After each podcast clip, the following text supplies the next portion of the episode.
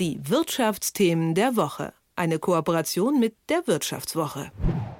Auf die deutschen Unternehmen kommen hohe Kosten zu. Und zwar, wenn sie technische Standards wie 5G nutzen, denn die sind patentiert. Und die Patente für Technikstandards, sogenannte standardessentielle Patente, werden immer mehr. Warum das eine tickende Zeitbombe ist, das erklärt mir Nele Hussmann von der Wirtschaftswoche. Hallo Nele. Hallo, guten Morgen. Danke, dass ich bei euch sein darf. Also, ähm, ich habe eine Firma und entwickle mit dieser Firma ein digitales Verfahren, jetzt zum Beispiel im Bereich WLAN oder Bluetooth oder so. Dann melde ich das Patent an und schon kriege ich jedes Mal Geld, wenn ein Auto diese Technik verbauen muss. Habe ich das jetzt erstmal so ganz simpel richtig zusammengefasst?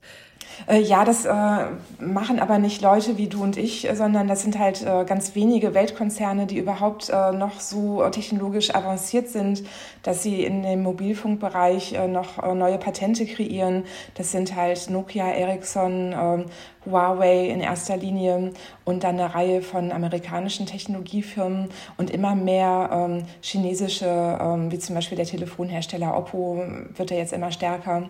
Und die ähm, kreieren praktisch äh, die Standards. Also jetzt gerade äh, wird ja 5G ausgerollt. In ihren Labors arbeiten die schon an 6G.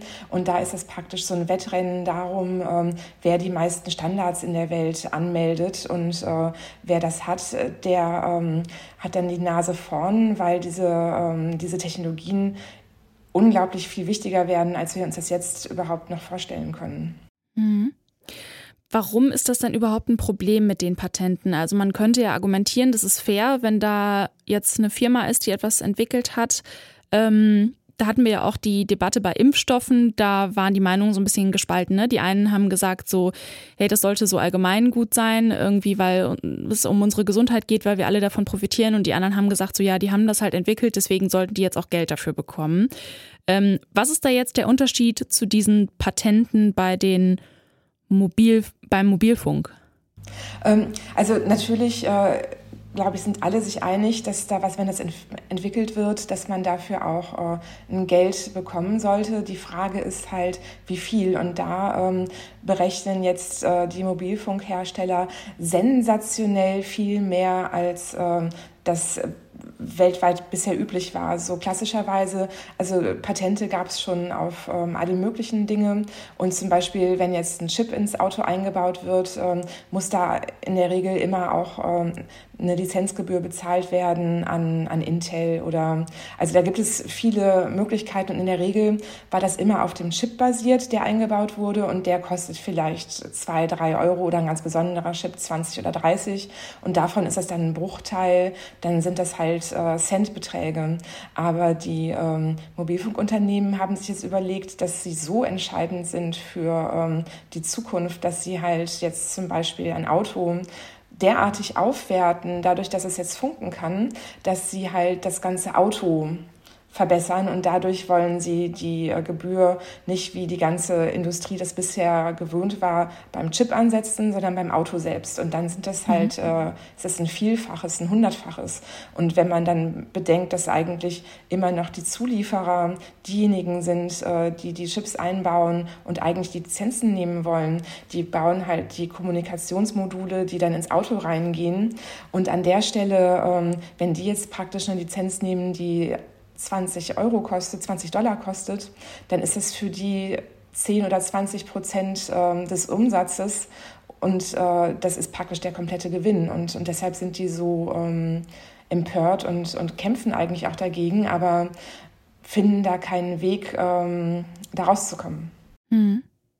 Aber gibt es da, ähm, also was gibt es da für rechtliche Rahmenbedingungen? Kann ich meine Lizenzgebühr unendlich hoch machen? Wodurch wird das begrenzt? Oder was wird auch so von mir verlangt? Was muss ich für Argumente vorlegen, um das zu rechtfertigen? Mhm.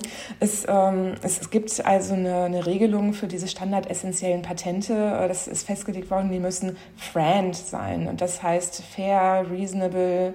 Also die müssen praktisch ähm, okay sein und ertragbar. Aber das ist halt noch nie vor Gericht ähm, geprüft worden, was äh, dieser Preis wäre, der fair wäre. Und es ist natürlich mhm. auch sehr schwer, dann diesen Mehrwert wirklich zu bestimmen. Ist ja auch ein schwammiger Begriff total, ne? Also fair, etwas muss fair sein. Also wer bestimmt das, ne? Genau, und das müssten halt letztendlich, äh, müsste das mal vor Gericht geklärt werden. Aber bisher, ähm, so wie das deutsche Patentrecht äh, aufgesetzt ist, äh, ist es zu der Erklärung der Frage gar nicht gekommen, weil ähm, es haben jetzt, es gab eine Reihe von Prozessen von Mobilfunkherstellern, die ähm, sich gegen die deutsche Autoindustrie richteten, äh, vor allem gegen ähm, Mercedes, aber auch gegen VW.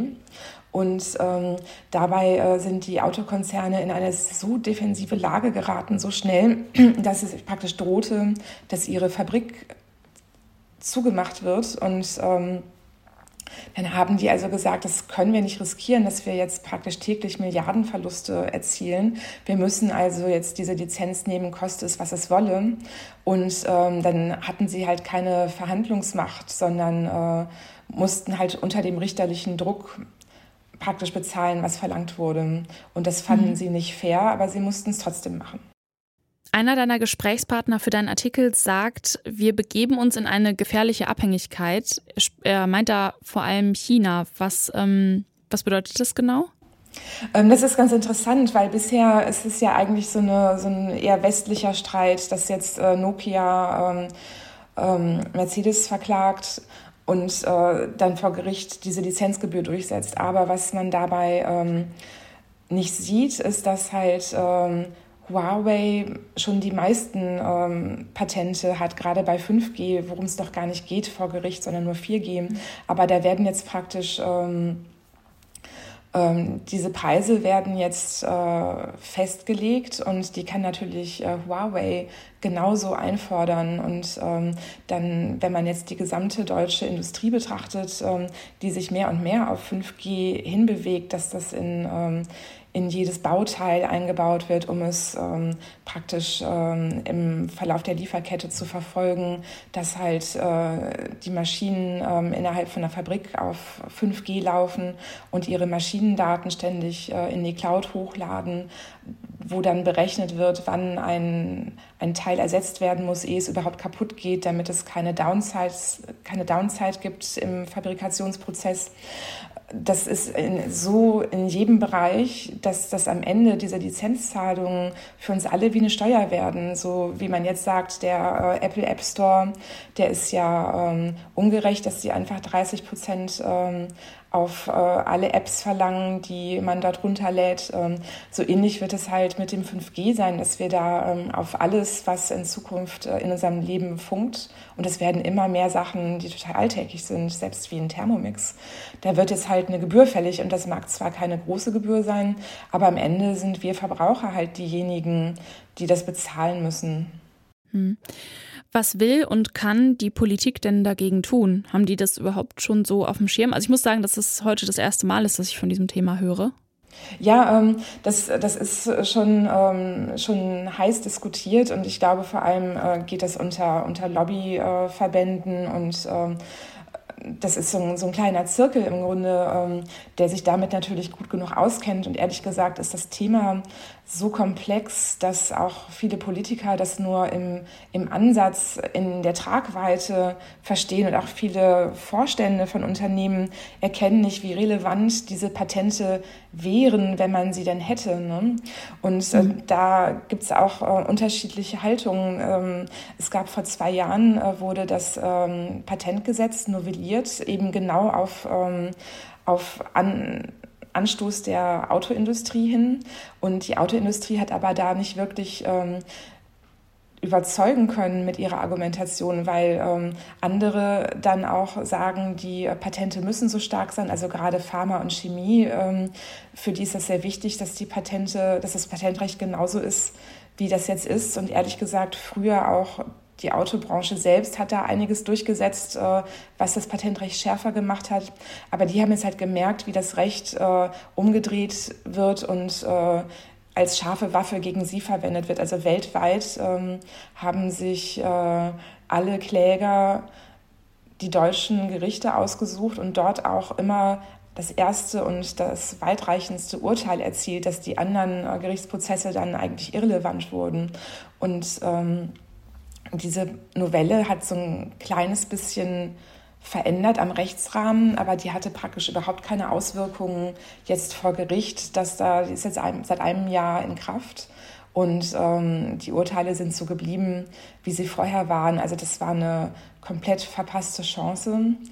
Und ähm, Jetzt versucht ähm, der ähm, Zulieferer Continental gerade auf EU-Ebene da was zu ändern, dass so ähm, ähm zum Beispiel ich weiß nicht, ob das jetzt zu weitreichend ist, aber ähm, da geht es dann zum Beispiel darum, dass wenn jetzt ein Gericht entscheidet, das Unternehmen verletzt ein Patent, dann äh, wird eine Unterlassung ausgesprochen. Das heißt dann, du darfst das jetzt nicht mehr verkaufen im deutschen Markt oder du musst, darfst es gar nicht mehr produzieren in Deutschland.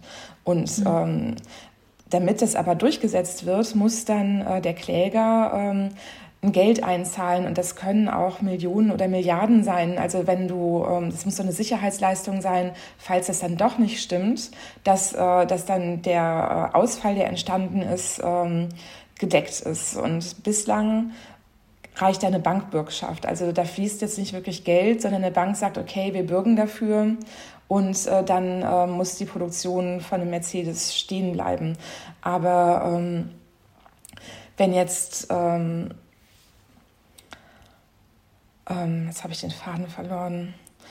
Ähm, genau, die, die neue Idee ist, dass da wirklich ein Konto eingerichtet wird, wo dann das Geld wirklich rein überwiesen werden muss. Ne? Und wir haben ja gesehen bei Elon Musk, wenn er Twitter kaufen will, wie schwierig das ist. Selbst wenn man Milliardär ist, hat man halt das Geld nicht flüssig. Und das würde natürlich das total äh, unterlaufen. Dann würde praktisch keine von diesen Unterlassungen mehr äh, durchgesetzt werden, weil das halt so ein großes äh, Ding wäre, dieses Geld da reinzustellen ne, für, äh, mhm. für eine absehbare Zeit, ähm, so ein paar Milliarden. Ne, die braucht halt das Unternehmen auch für seine laufenden Geschäfte. Und dementsprechend wird es halt das alles total entschärfen und das wird jetzt gerade vor der EU-Kommission geprüft. Das sagt Nele Husmann von der Wirtschaftswoche. Mit ihr habe ich über Patente bei Industriestandards, sogenannte standardessentielle Patente, gesprochen.